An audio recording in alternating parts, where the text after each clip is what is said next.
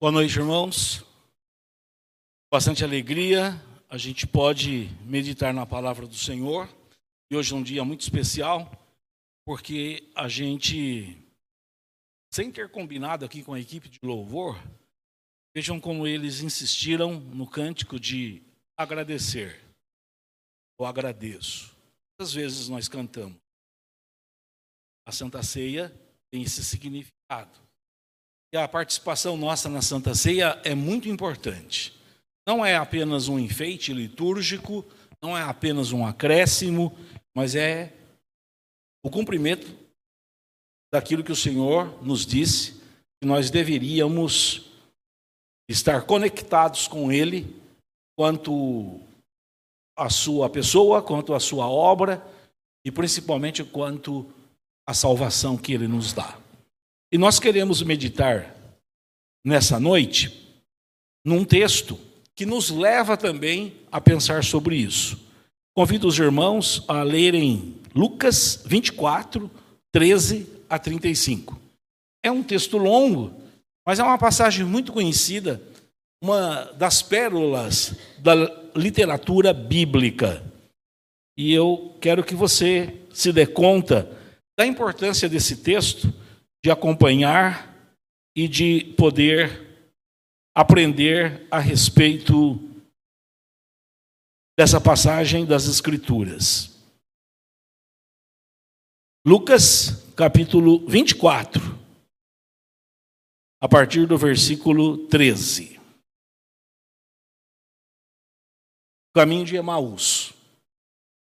Eu vou ler e vou fazer a leitura de, bastante, de de forma bastante enfática, uh, desafiando os irmãos a prestarem atenção nos detalhes, porque esse texto ele é rico quando a gente se dá conta dos detalhes. Depois eu vou falar um pouquinho a respeito da versão que nós usamos, desafiar os irmãos também a verem esse texto numa outra versão bíblica. Vamos ler. Se você não está com a Bíblia aí, não tem o texto, mesmo no celular, pode acompanhar e pode ouvir. Naquele mesmo dia, dois dos seguidores de Jesus caminhavam para o povoado de Emaús, a 11 quilômetros de Jerusalém. No caminho, falavam a respeito de tudo o que tinha acontecido. Enquanto conversavam e discutiam, o próprio Jesus se aproximou e começou a andar com eles. Os olhos deles, porém, estavam como que impedidos de reconhecê-lo. Jesus lhes perguntou: sobre o que, que vocês tanto debatem enquanto caminham. Eles pararão com o rosto entristecido.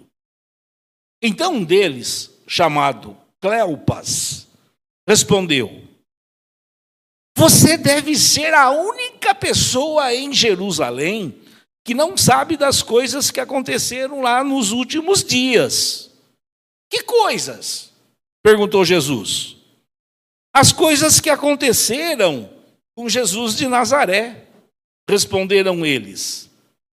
Ele era um profeta de palavras e ações poderosas aos olhos de Deus e de todo o povo. Mas os principais sacerdotes e outros líderes religiosos o entregaram para que fosse condenado à morte e o crucificaram. Tínhamos esperança de que ele fosse aquele que resgataria Israel. Isso tudo aconteceu há três dias. Algumas mulheres do nosso grupo foram até seu túmulo hoje, bem cedo, e voltaram contando uma história surpreendente.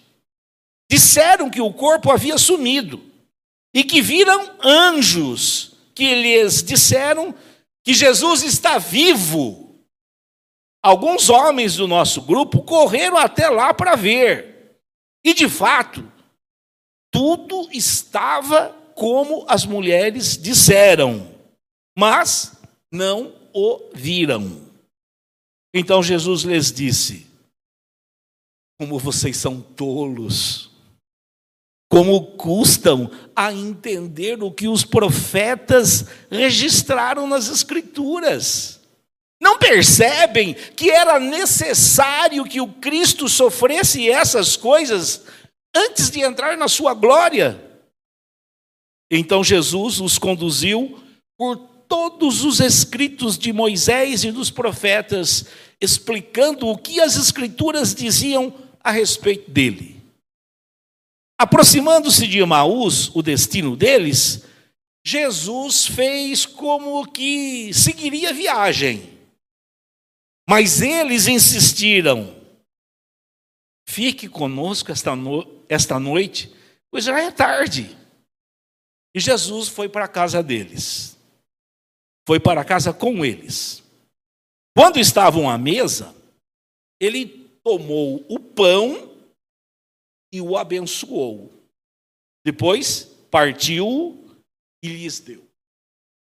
Então os olhos deles foram abertos e o reconheceram.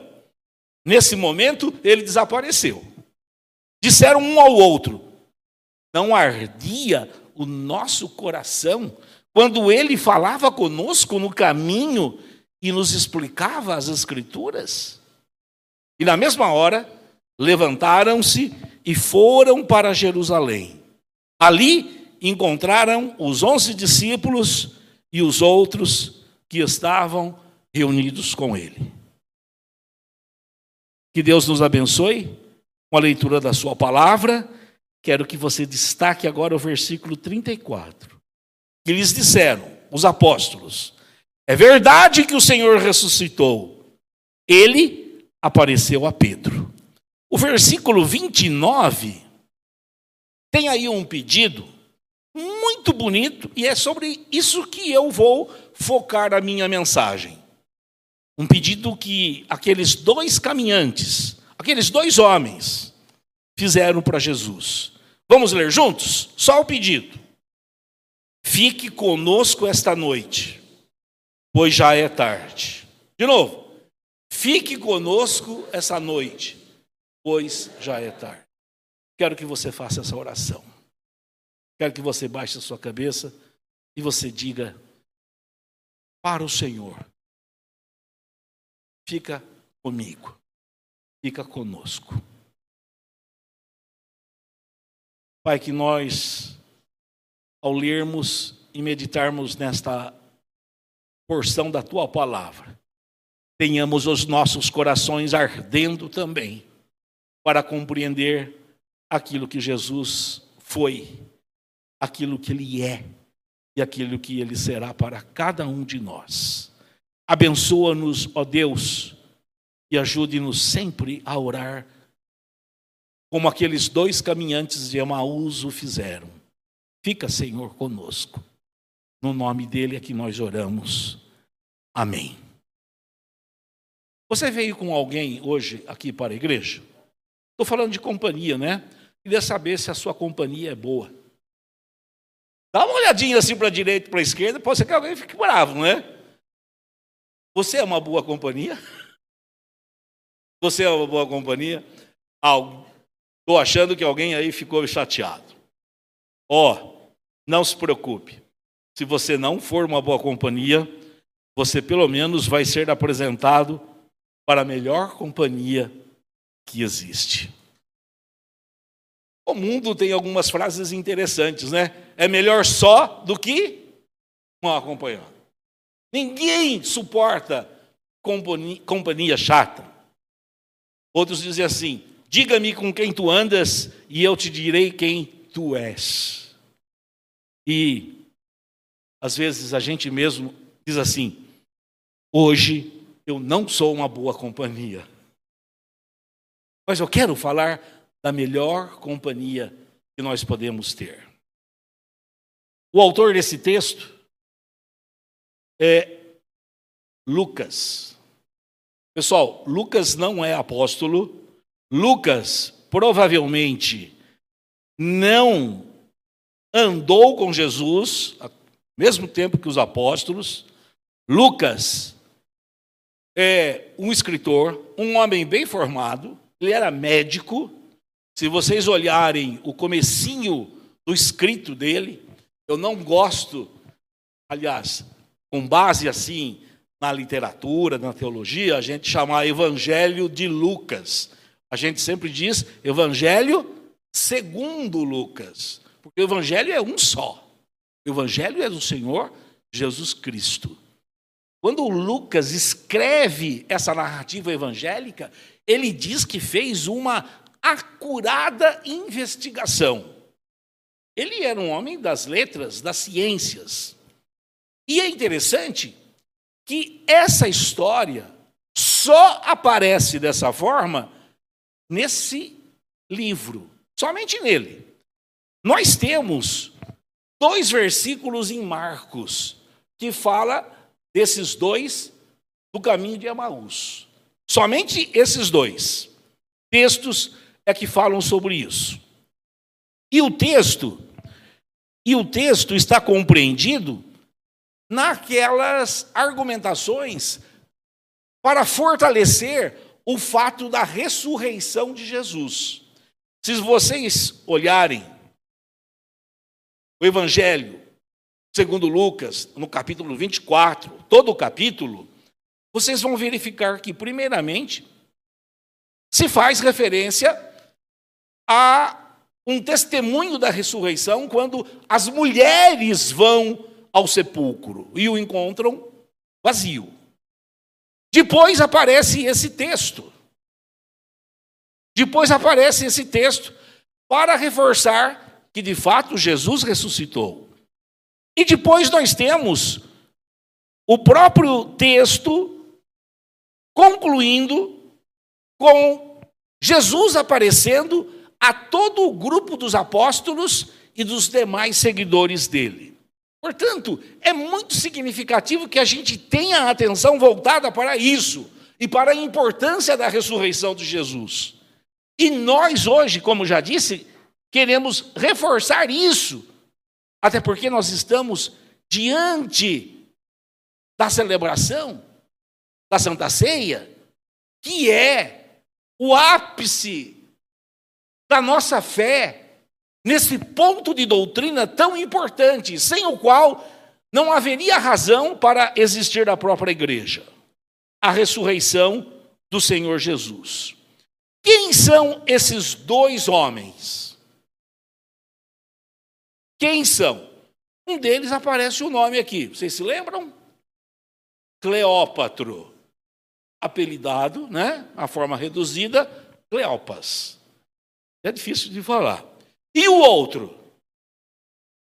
Aí tem especulação. Alguém diz que é Lucas, ele mesmo. Mas outros dizem que é um desconhecido. Mas eu sei quem ele é. Esse outro caminhante de Amaús, eu vou escolher. E vou escolher você. Para você ter uma boa companhia. Você vai ser esse caminhante de Emaús e vai se ver junto com Cleopas, se permitindo essa grande experiência de ter Jesus como este divino companheiro. Eu quero passar em revista esse esse texto para a gente extrair lições. Mas eu quero que você pense já no texto como um tema: Jesus, a nossa melhor companhia. Jesus, o nosso companheiro de caminhada, o nosso melhor companheiro. Irmãos, vocês têm aí um texto muito rico, como eu já falei, uma pérola da literatura bíblica, mas vamos fazer alguns apontamentos interessantes. Olha, vocês sabem que o primeiro momento pós-ressurreição foi um momento muito difícil para os apóstolos. muito difícil para os seguidores de Jesus. Porque eles tinham também uma ideia um tanto política da pessoa de Jesus. Tinham um pensamento de que Jesus seria aquele grande herói que iria libertar Israel das garras do povo romano. Mas Jesus havia negado isto muitas vezes. Ele veio para salvar-nos dos nossos pecados. Os apóstolos, diz a Bíblia, estavam lá reunidos após esse evento.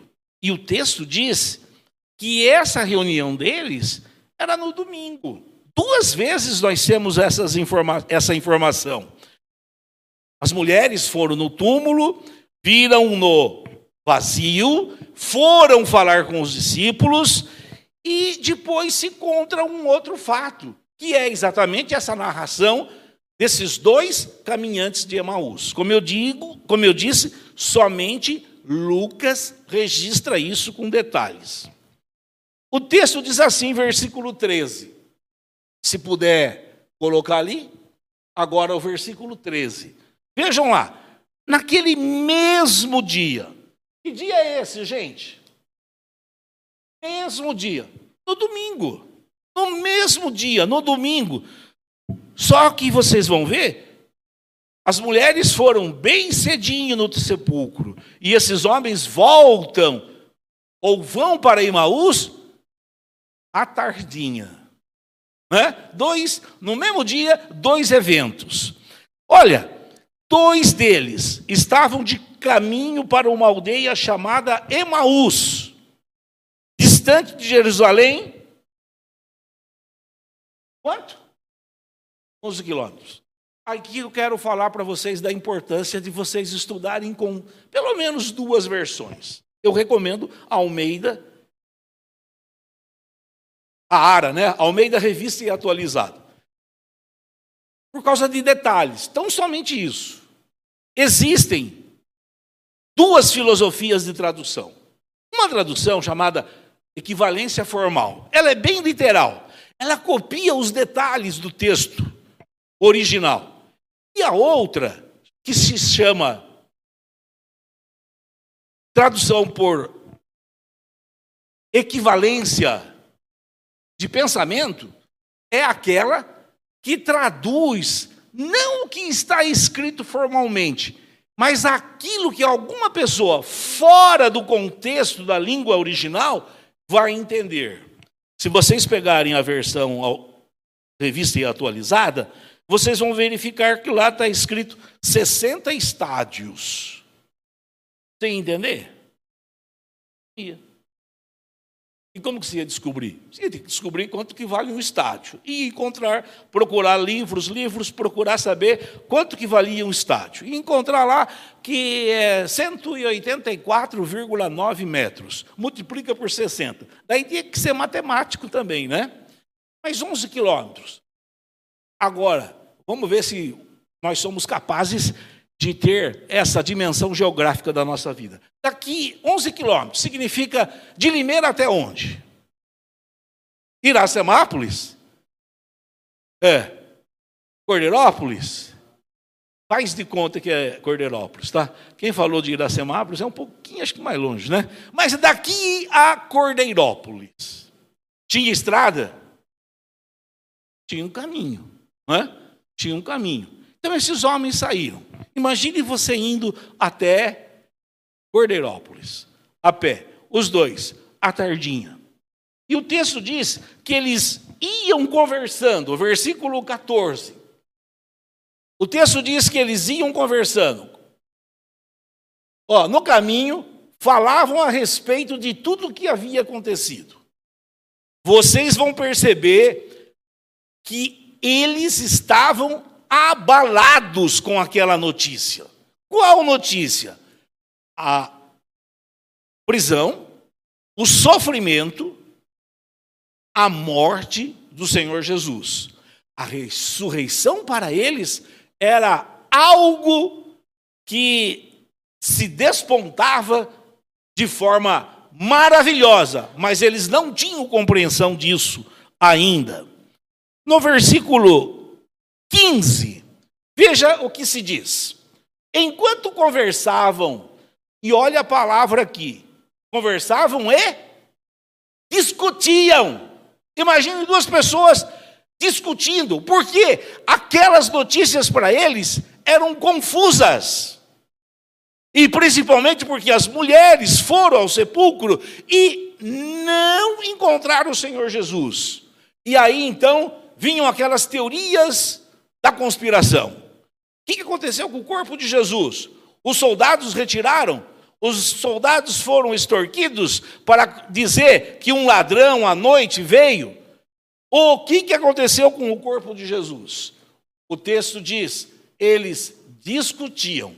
Mas a notícia interessante é que o próprio Jesus se aproximou e, a, e começou a andar com eles. Imagine vocês dois.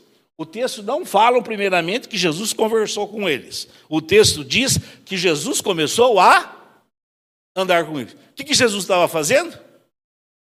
Assuntando os dois. Estava ouvindo a conversa deles. Eu acho muito legal isso. Jesus, então, vai até eles, fica ouvindo e logo nós temos uma outra informação aqui que está no versículo seguinte, que diz o texto: os olhos deles, porém, estavam como que impedidos de reconhecê-lo. Eles não eram capazes de reconhecê-lo. Por quê? Talvez eles estavam entorpecidos ainda com aquelas notícias. Talvez eles estivessem assim, cansados demais para prestar atenção naquele que estava ao lado deles. Mas também se diz que o próprio Deus impediu que eles o reconhecessem. Mais adiante no texto, nós vamos ter informação. Jesus lhes perguntou, e aqui que eu acho interessante a gente consultar outras versões, porque tem palavras diferentes. Jesus lhes perguntou. Agora imaginem, os dois caminhantes andando, os dois homens seguindo com direção a Emaús, uma vila perto de Jerusalém, 11 quilômetros, de Limeira a Cordeirópolis. Jesus fica assuntando o que eles estavam conversando. E aí Jesus pergunta para eles: sobre o que vocês tanto debatem enquanto caminham? Ó, andando, conversando, mas muito mais do que conversando, eles estavam debatendo. O texto diz: eles estavam discutindo. O texto da versão atualizada diz assim: é, Jesus perguntou: Que é isso que vos preocupa e de que ides tratando à medida que caminhais? Vejam, gente, esses dois homens estavam confusos, altamente preocupados, estavam sem saber o que é que eles fariam talvez até decepcionados, porque eles não entenderam o que aconteceu com Jesus. Estavam andando, discutindo, mas aquela pergunta provocou stop. Eles pararam. E como é que eles estavam? O rosto entristecido. Percebam como que isso retrata com fidelidade o que hoje nós também sofremos como nós, quando nós estamos numa situação difícil, numa situação de confusão. O nosso rosto demonstra naturalmente um estado da nossa alma. Nós ficamos, por causa das dificuldades, dos problemas, entristecidos. E hoje nós também passamos por isso. As perguntas, as pessoas olham para nós, olham para nós e perguntam assim: o que aconteceu com você? O que aconteceu? Irmãos, vamos aprender mais a respeito do que diz o texto, versículo 18.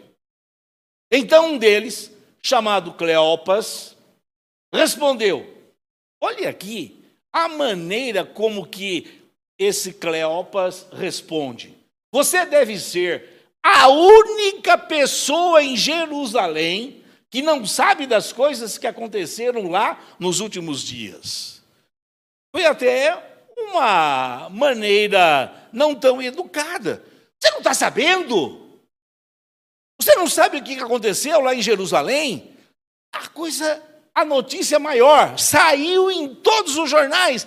Rede nacional falou desse fato de que um homem que se dizia profeta, que se dizia o Salvador, que se dizia o rei de Israel, que seria o Messias, ele morreu.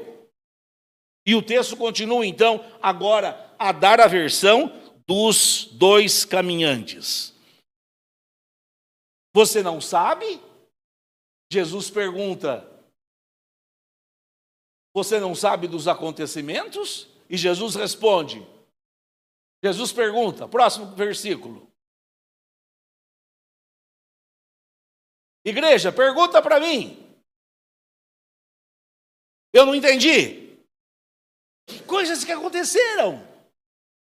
Perguntou Jesus. As coisas que aconteceram com Jesus de Nazaré, responderam eles. Ele era um profeta de palavras e ações poderosas aos olhos de Deus e de todo o povo. Eu quero que vocês percebam nesse texto o seguinte: as pessoas às vezes têm uma compreensão da fé, elas sabem a Bíblia, elas têm noção do significado da obra de Cristo. Mas o problema é que isso fica no nível da intelectualidade. Sabem tudo, mas não aplicam ao coração. Eu falei para vocês desde o começo que nós estamos falando de uma boa companhia. Eu quero mostrar a vocês que essa boa companhia é Jesus. E Jesus vai além de uma pessoa que apresenta uma filosofia, vai além de uma pessoa que nos dá a compreensão de certos fatos da natureza, certos fatos da vida espiritual. Jesus é aquela companhia que quer que nós entendamos o significado da vontade de Deus para a nossa vida. E você hoje aqui pode estar se dizendo que veio ao templo para até cumprir um papel social até para cumprir uma regra, que é importante é na igreja, que é bom na igreja, porque eu vou na igreja e isso, isso, isso é meu dever. Você sabe todas as coisas, mas essa boa companhia que é Jesus quer lhe mostrar muito mais. E o texto nos fala então deste profeta de palavras e ações poderosas aos olhos de Deus. Este é o companheiro que eu quero que você tenha. Esse é a companhia que você deve acolher no seu coração. Alguém que seja profeta de palavras e de ações poderosas. Vejam que não é simplesmente você crer no sentido de você dizer sim a uma tábua de enunciados religiosos, de enunciados teológicos. Você vai tornar aquilo prático na sua vida do dia a dia e viver. O texto continua dizendo: Mas os principais sacerdotes e outros líderes religiosos o entregaram para que fosse condenado à morte e o crucificaram. Deram uma descrição fidedigna do que aconteceu. Seguindo. Tínhamos esperança. Vejam a forma com que eles narram. Tínhamos esperança. Ele era a nossa esperança. E eles estavam agora, portanto, desesperados, porque perderam aquele profeta que eles não compreenderam. Tínhamos a esperança de que ele fosse aquele que resgataria Israel. Isso aconteceu há três dias. Seguindo, algumas mulheres do nosso grupo foram até seu túmulo hoje, bem cedo, e voltaram contando uma história surpreendente. Mas essa história surpreendente, se vocês olharem para trás um pouco, os apóstolos não acreditaram. Tanto é que Pedro e mais alguns saíram correndo para ver também se isso aconteceu. Continuando. Disseram que o corpo havia sumido e que viram anjos que lhes disseram que Jesus está vivo, mas eles ainda estavam incrédulos e ainda, apesar de saber que Jesus estava vivo, eles continuavam naquela tristeza, naquela situação de confusão. Seguindo, alguns homens do nosso grupo correram até lá para ver e de fato tudo estava como as mulheres disseram, mas não o viram. Eles precisavam de acontecer alguma coisa enorme, uma bomba. Eles queriam ver anjos trazendo Jesus de volta. Eles queriam coisas espetaculares acontecendo. Quando não bastava o testemunho daquelas mulheres, daqueles discípulos que disseram: o corpo não está lá, ele está vivo, ele está vivo. Mesmo assim, eles não acreditaram. Mesmo assim, eles não deram fé àquelas mulheres, àqueles discípulos. E continua o texto. Então Jesus lhes disse: Como vocês são tolos. Gente, no original, essa palavra é muito forte, tá? É muito forte. Na versão, na versão atualizada diz assim: nécios. E a ideia é tardos de coração. Vocês demoram para entender as coisas, né? Vocês demoram para entender as coisas. Precisa acontecer muita desgraça, precisa acontecer muita coisa. A fé vem pelo ouvir e ouvir a palavra de Deus. E o que, que Jesus fez?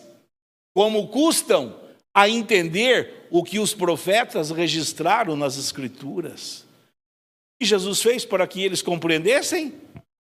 Bíblia neles. Agora veja o próximo versículo. Não perceberam que era necessário que o Cristo sofresse essas coisas antes de entrar na sua glória? Tem gente que só quer as coisas espetaculares, não pensam no significado do sofrimento. E Jesus tinha dito muitas vezes que ele haveria de padecer, mas ele entraria na glória do Pai. O que os discípulos queriam era uma antecipação dessa glória. E nós também somos assim, irmãos. Nós só queremos a glória, nós só queremos os efeitos espetaculares da vida religiosa. Nós não queremos pagar o preço, nós não queremos passar pelo sofrimento a que nós estamos sujeitos. O texto continua.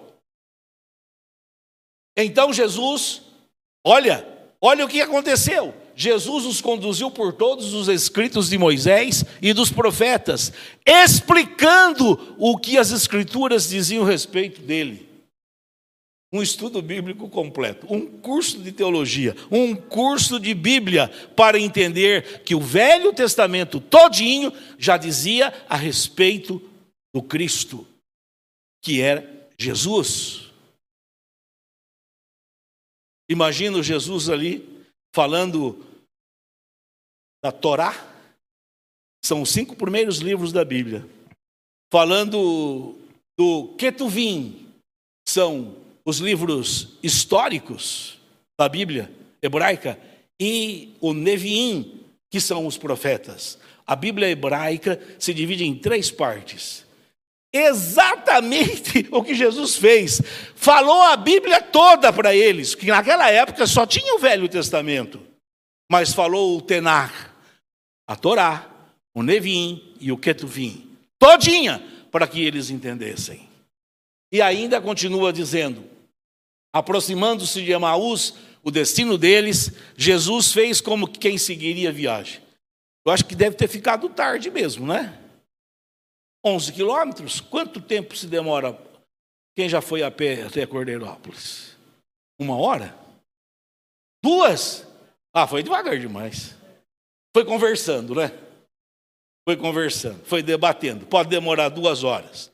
Então, e vocês sabem que quando chega a noite, principalmente no Israel bíblico, no Oriente, não se faz absolutamente mais nada. E isso até a descoberta da eletricidade. à noite não se viaja.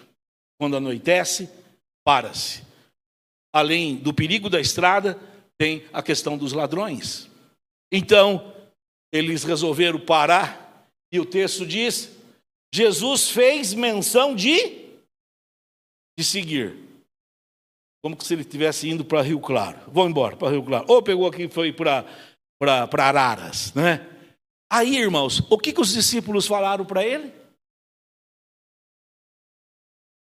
O que falou, igreja? Fica conosco. Fica conosco essa noite.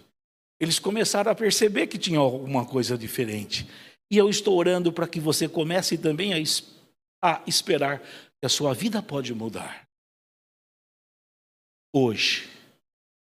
Que você pode começar a abrir o seu coração para essa nova experiência com Deus. E o texto diz, continuando, Jesus foi para eles para onde? Por favor, volte um pouquinho. Foi para foi para casa. Era normal que eles fossem para uma hospedaria. Dá a entender que eles moravam lá em Emaús. E aí o texto continua dizendo: Vamos lá. Quando estavam à mesa, olha aqui, quando estavam à mesa, ele tomou o pão e o abençoou. Irmãos, não é celebração da ceia, tá? Eles estavam mesmo, é com fome. Oh, duas horas caminhando, né, Jesaías? Deu fome, não deu? 11 quilômetros? Ah, eu já estava abrindo o bico. Depois, o que, que ele fez primeiro? Ele toma o pão, mas o seguinte, ele não era o hospedeiro. O que, que ele era? Ele era hóspede, ele era o convidado. Senhor, fica conosco na nossa casa essa noite. Preste atenção nisso. Jesus toma o pão, faz as vezes do hospedeiro, toma o pão, ele abençoa, depois ele parte o pão e lhes deu. Continuando, terminando. E o que acontece, irmãos, quando esse momento se dá? Então, os olhos deles foram abertos e o nesse momento Vocês percebem que nós temos os olhos sem possibilidade de ver muitas das coisas espirituais que Deus quer nos contar. E ainda o texto, que dá para minha conclusão aqui, o último versículo, eu acredito. Acabou? Disseram um ao outro, isso que eu acho mais encantador. Isso que eu acho encantador. Igreja, vamos ler. Não ardia o nosso coração quando ele falava conosco no caminho e nos explicava as Escrituras. Naquele momento, eles passaram de uma interpretação literal das Escrituras, de uma interpretação apenas formal, de uma interpretação apenas literária, de um conhecimento dialético das Escrituras, para um abraço, para a mensagem do texto. É o que os irmãos precisam fazer. A Bíblia é escrita para nos levar à fé, à compreensão dos atos de salvação de Deus. Esses homens entenderam, Jesus não estava mais ali, o que acontece?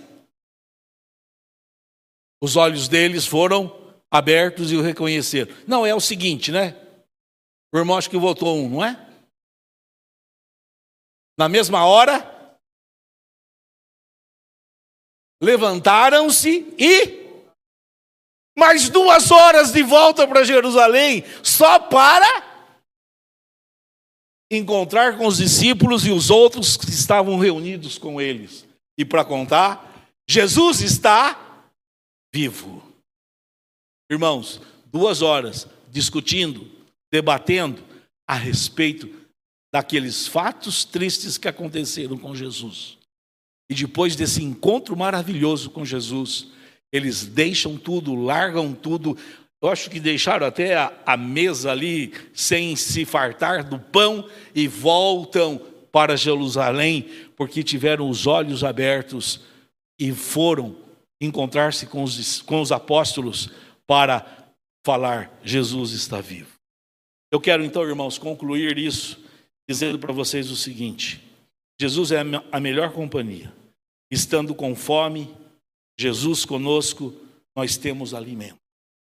Nós temos a nossa provisão para o dia a dia, assim como aconteceu com eles. É tarde, o dia já declina e entrou para ficar com eles.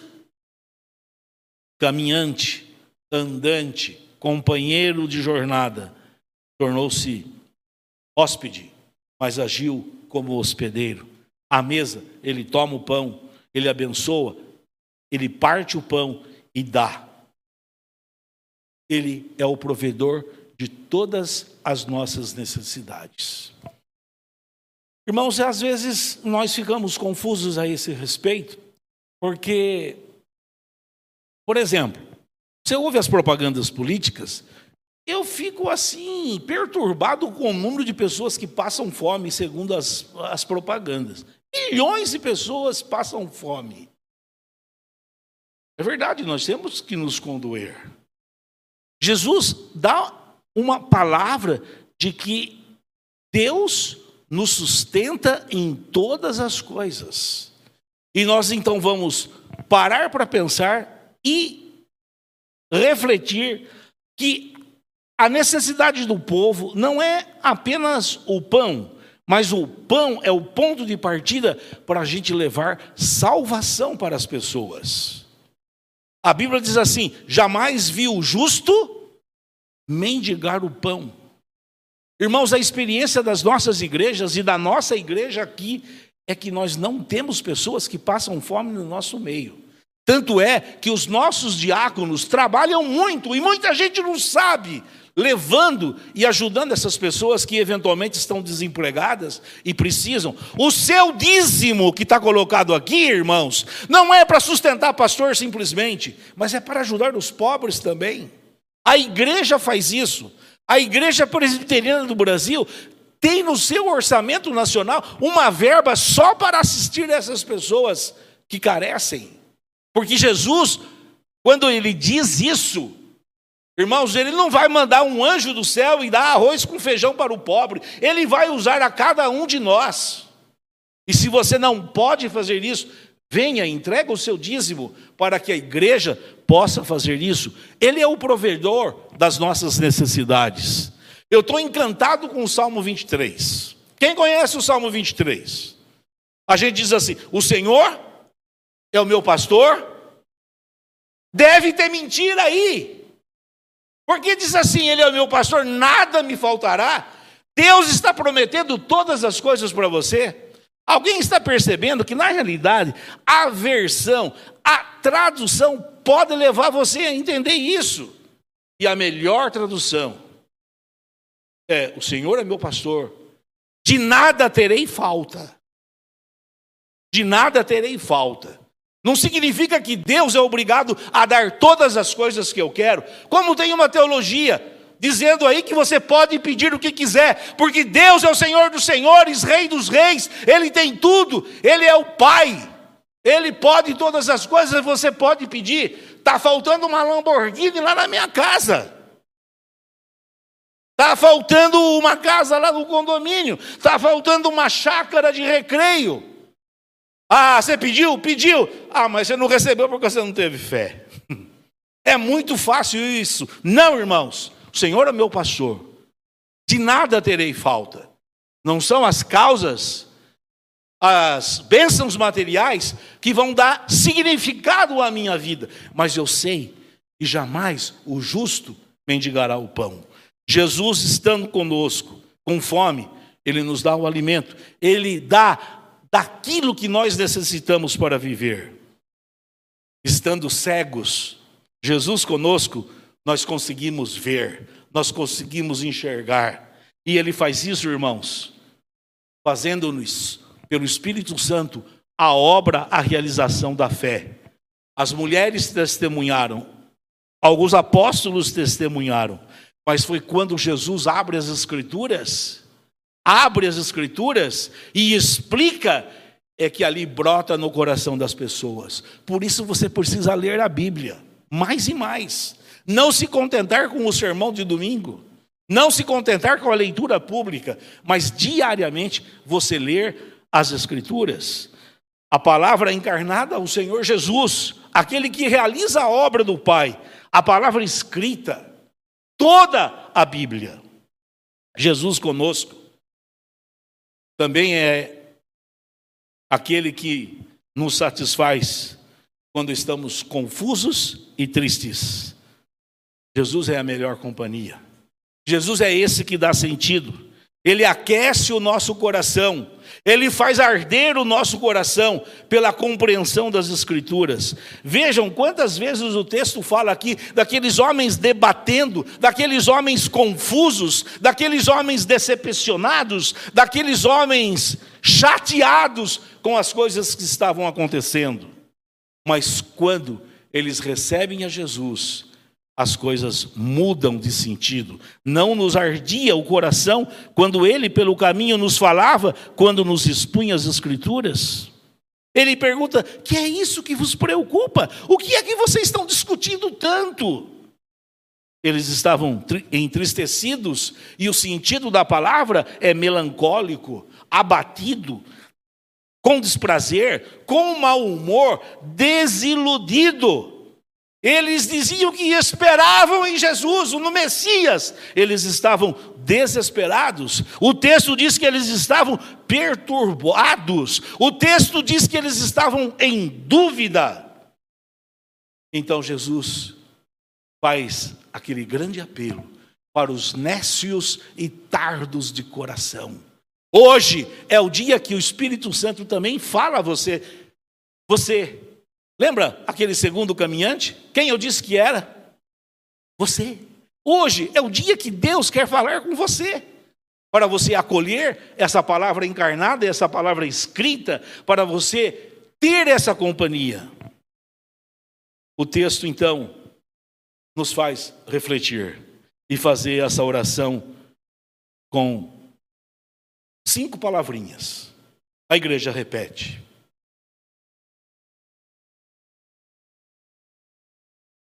Vou começar. Fica, fica, Senhor, fica comigo. É que meu, na minha oração aqui ficou assim: fica, Senhor, Senhor, fica comigo. Quero que você faça essa oração.